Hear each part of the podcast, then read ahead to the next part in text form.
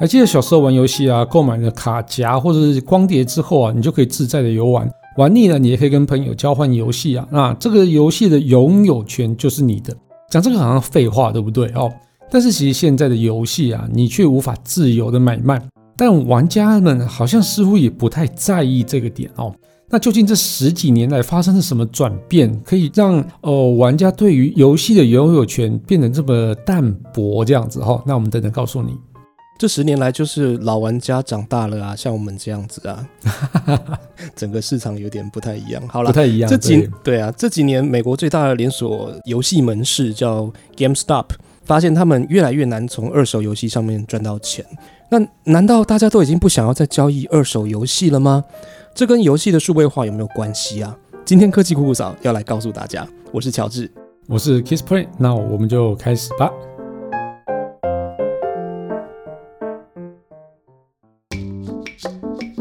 人类因为梦想而伟大，梦想因为科技而实现。科技新知、三 C 潮流、网络世界、虚拟宇宙，全部都在科技酷酷扫。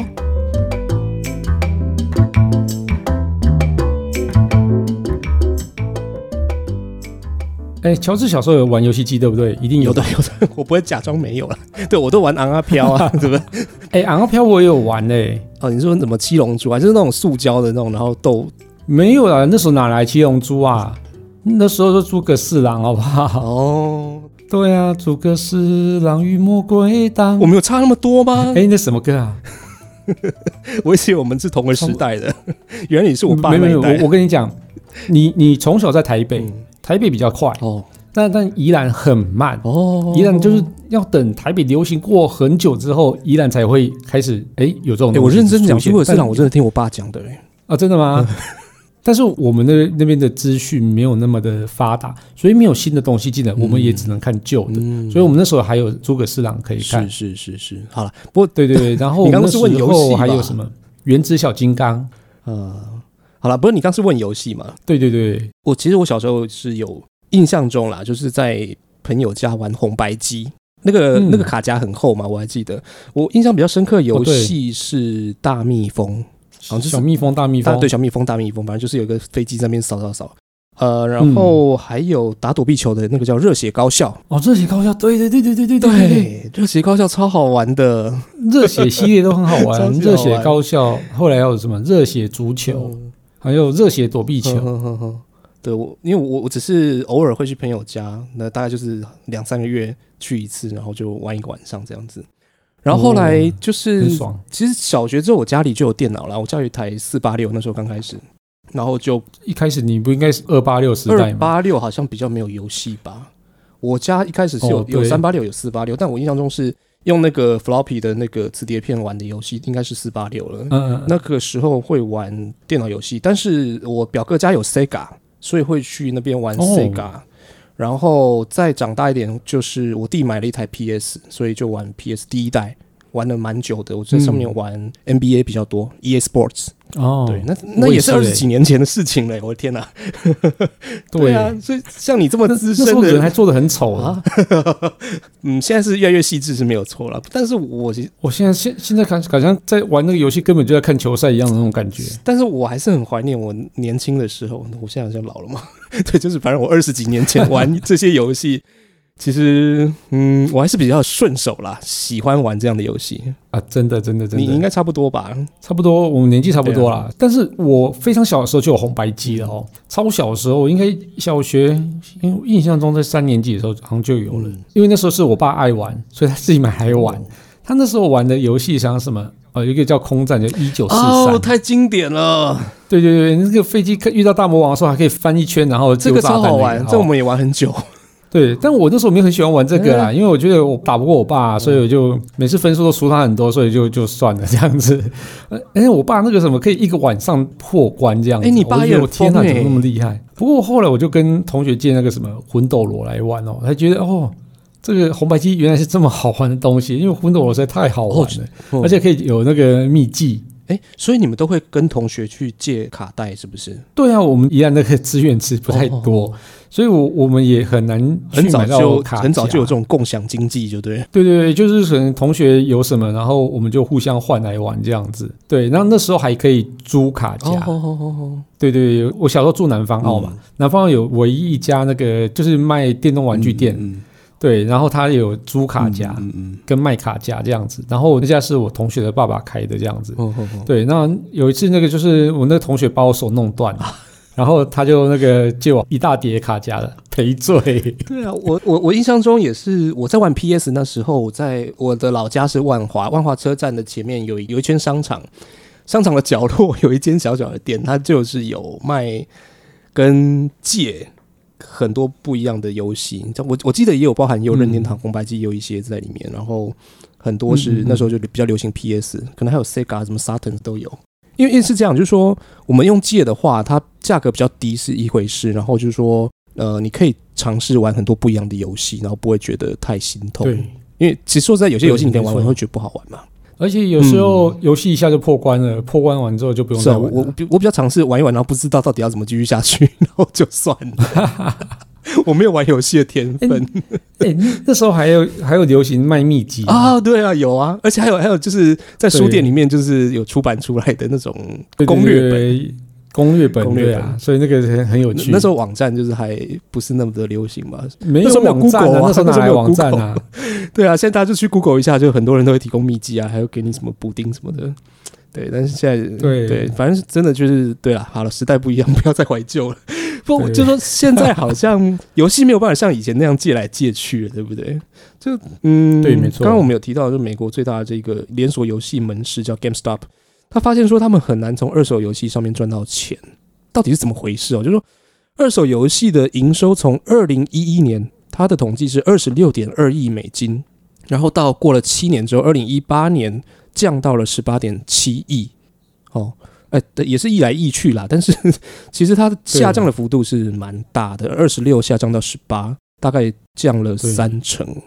那是不是表示二手游戏的市场是已经渐渐的消失了？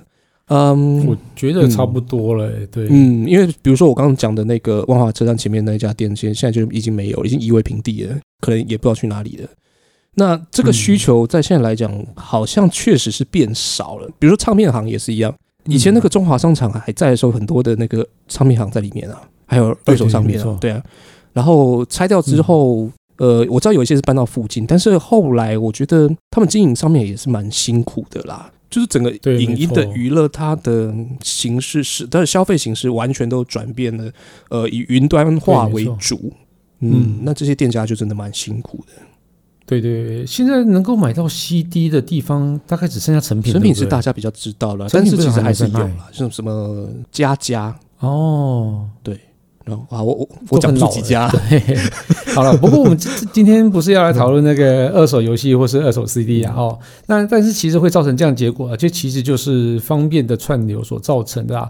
那其实我们上一集聊到 iPad 停产的时候，也其实也有聊到相关的消息啦。哦，那其实这个也就是时代演进的一个结果，确实是这样子啦。就像刚刚提到说，游戏现在不能接来接去，或是也不能就基本上不能去做二手的这个销售嘛？吼，那。反过来想，就是现在主流大概是就是所谓串流游戏啦。现在的串流游戏的特色就是用输入账号密码这样子，那你可以去玩这个游戏，但是你等于说不能拥有这个游戏的这种感觉，这也算是一种改朝换代吧。如果说你你真的想要把这个游戏借给别人，是不是好像就比如说你你是要借他你的账号密码？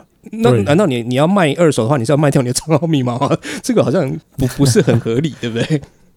对对，没错。那即使说你要到朋友家玩游戏啊，其实你也可以在那个朋友家的主机登录你的账号密码就可以玩啦哦。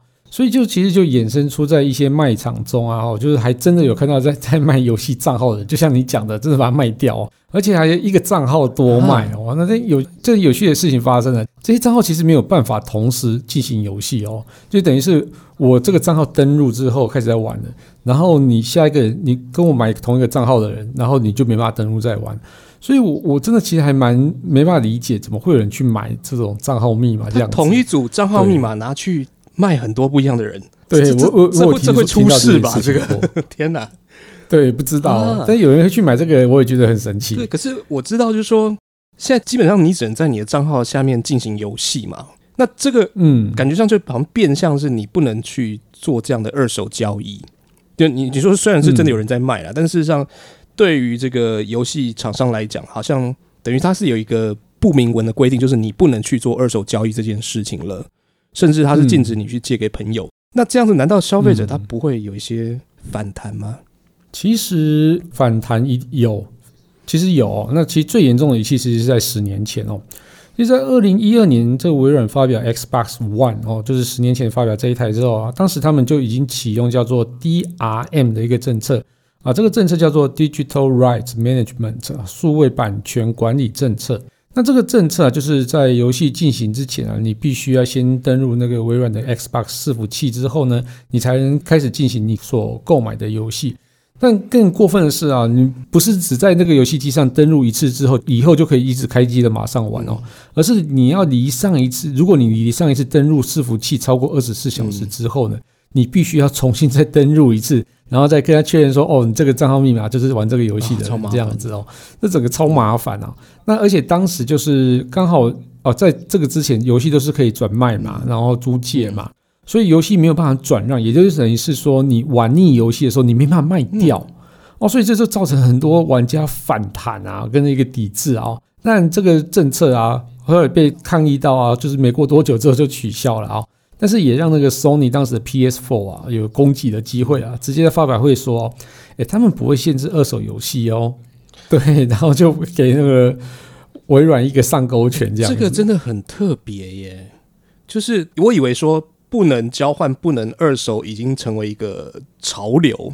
结果 Sony 的这个 PS4 变成他反潮流，就是说，哎，我就可以开放，我就是，哎，是不是？不不不不不，我我觉得你你你要先把时间回到十年前，不是现在哦。对，十年前那时候大家都还是在用游戏片的时代哦，所以我觉得那个十年前。微软推出的这种方式，一定会很多人抗议。这样子，对啊，因为想说，其实微软这个现在看起来是很正常啊，对 不对？反而 Sony 的这个 PS4，对对对，这个这个还比较反潮流一点。哦，原来那要回到十年前。OK OK，了解你意思。对对，你要把时时代回到那个时候。但是你看，如果是现在的话，就是现在的游戏基本上都是要联网才能能够进行嘛。对对对对对。呃，十年前会抗议，然后十年之后，你看现在我就觉得很正常。那这难道是所谓的时空背景不同吗？是是这样吗？其实对，其实我我认为原因有两个啦。第一个真的就是你你刚刚讲的时空背景真的哦。那十年前大家对于那种服务要联网才能启动的概念，其实都还没有习惯哦。呃，十年前的时候，我们的呃游戏是可以互相借来借去的嘛，然后也可以去卖掉。但是在这十年之间呢，因为那个串流影音的兴起之后，大家都会有。登录账号密码之后才能享受音乐跟影片的那个习惯啊，就像什么 Spotify，然后 KKBox，然后在 Netflix 也开始了嘛哦。但是这个在串流上面，其实我们只有使用权，那不能像是实体录影带或 CD 一样去交换或是贩售嘛。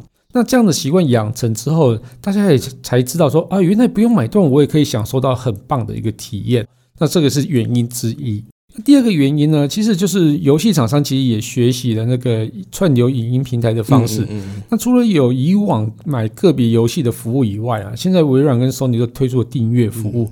那玩家只要付月费就可以玩到许多游戏，这也让买断游戏的那个吸引力变得小蛮多的。那越来越多人都选择那种订阅的方式来玩。哦，我觉得这个就整个两个转变，所以就让这个游戏呢。变成这种订阅制的话，哦，那其实就是大家也开始慢慢习惯了这样子啊，所以确实时空背景是不同了哦。那如果十年前微软就率先使用订阅服务的话，你早就已经把 Sony 甩开了，对不对？对啊，但是当时并没有哦哦，不不过我这样想啊，如果当时微软那时候就是用订阅服务的话，而不是像那种很蠢的那个。啊，像你买了游戏之后，我还在那边登录检查的话哦，那其实我觉得还蛮有机会的。但是要当时要推出游戏订阅服务，我认为其实并不是很容易。那原因其实就是在那个游戏开发商，因为十年前的订阅氛围其实还没有形成哦，所以你要让游游戏开发商去转变这种概念，其实不容易。就像有点像是台湾的一个制造业，然后你突然要去他去经营一个品牌，或是说你要把这个东西变成一个叫做服务的概念的话，其实并不是很容易。他们习惯还是说，哦，一个一个 piece 一个 piece 卖，哦，一片一片卖，然后一台电视一台电视卖。但是他没有想到说，哎，其实我如果是用这种订阅服务的话，那是不是就会？呃，我可以延伸服务非常多。我们之前在订阅那一集也有讲到啊，就说订阅的价值其实并不是在获取更便宜的商品哦，也不是说你用便宜的价格卖给别人，那个就叫订阅制哦，而是让它维持更长久的一个服务，就叫做细水长流的一个收入。那整个收入累加起来，会比你一次卖断要来得更好。因为卖断有一个风险，就是说，当你这个产品寿命终结之后。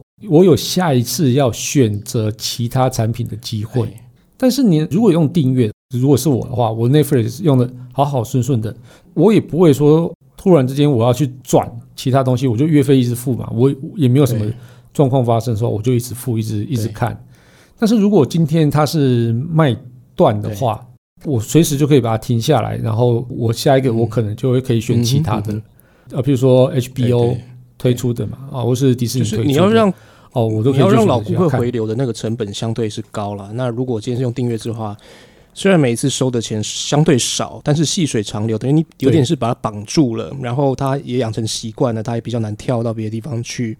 然后他的整个顾客的这个终身价值累积起来，其实是很可观的。不过我我认为啦，就是走到订阅制之后，会有另外一个问题出现哦。呃，这其实跟音乐或是在 Netflix 那种都是一样，都有这种慢慢这种状况发生。就是说，因为订阅制有很多游戏可以做选择哦，所以你要怎么让玩家在第一时间就爱上你的游戏，而且一直玩下去，这个关键。因为我我譬如说我今天可能在玩第一个时间，第一时间一前一个小时玩一玩玩一玩，我就卡关了，然后或者说觉得哎好无聊哦。那我可能就换掉换那个游戏，因为我用订阅制嘛，那上面有那么多游戏可以选，我一定要玩你的游戏嘛。哦，所以这样子我可能就会跳掉玩另外一个游戏了。那其实跟听音乐一样，听音乐我很多人就可能在前三十秒没有听到喜欢听的音乐，我可能就跳掉。那 Podcast 也是，对啊，这个很多都是这样子，Netflix 也是，所以他们其实整个在。哦，音乐跟呃影剧上，他们在制作的那个呃 tempo 已经不一样了。哦，他们会放很多的这有趣的钩子在前面，哦，让你吸引你一一直看下去。那所以呢，接下来啊，游戏的设计跟制作，它一定会有一些改变出现。也就是说。我们可能没有办法像以前一样那么有耐心，一直在盯着一个游戏在玩。那可能它会有，因为因为我们自己是买断的嘛，你花了多多钱买，你总要把它玩到一个程度嘛。那现在不是的，所以它现在变成要去找到很多的钩子，然后让你继续玩下去的动力哦哦。所以就是接下来的游戏的设计制作，应该就会随着订阅的潮流哦，它会有推出它。另外一种的游戏，我觉得另外还有一点就是社群的应用应该也是会再继续下去了。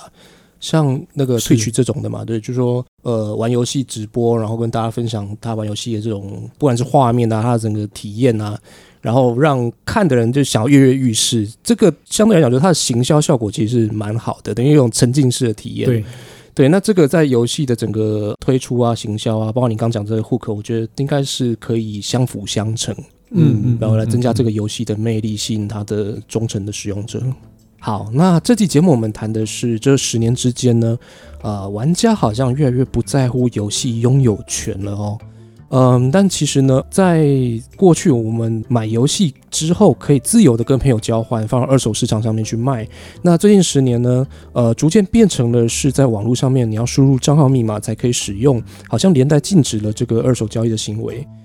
嗯，这样看起来好像玩家渐渐的不会想要去买断这个游戏，而是转变成类似订阅制的方式来使用游戏。那订阅制的这种游戏平台未来的发展会是怎么样的呢？那听众朋友对于现在的游戏市场有什么样的高见呢？欢迎留言来让我们知道。科技酷酷扫每周二四准时上线，我们会分享科技知识，讨论最新的科技话题。也欢迎到 Apple Podcast 订阅、评分与留言，给我们一点小小的鼓励，把节目分享给你最亲爱的朋友们。我们近期在 First Story 上面有小额赞助，如果喜欢我们的节目，也可以用这种方式来让我们更有动力制作节目哦。好，那我们就下次见喽，谢谢，拜拜。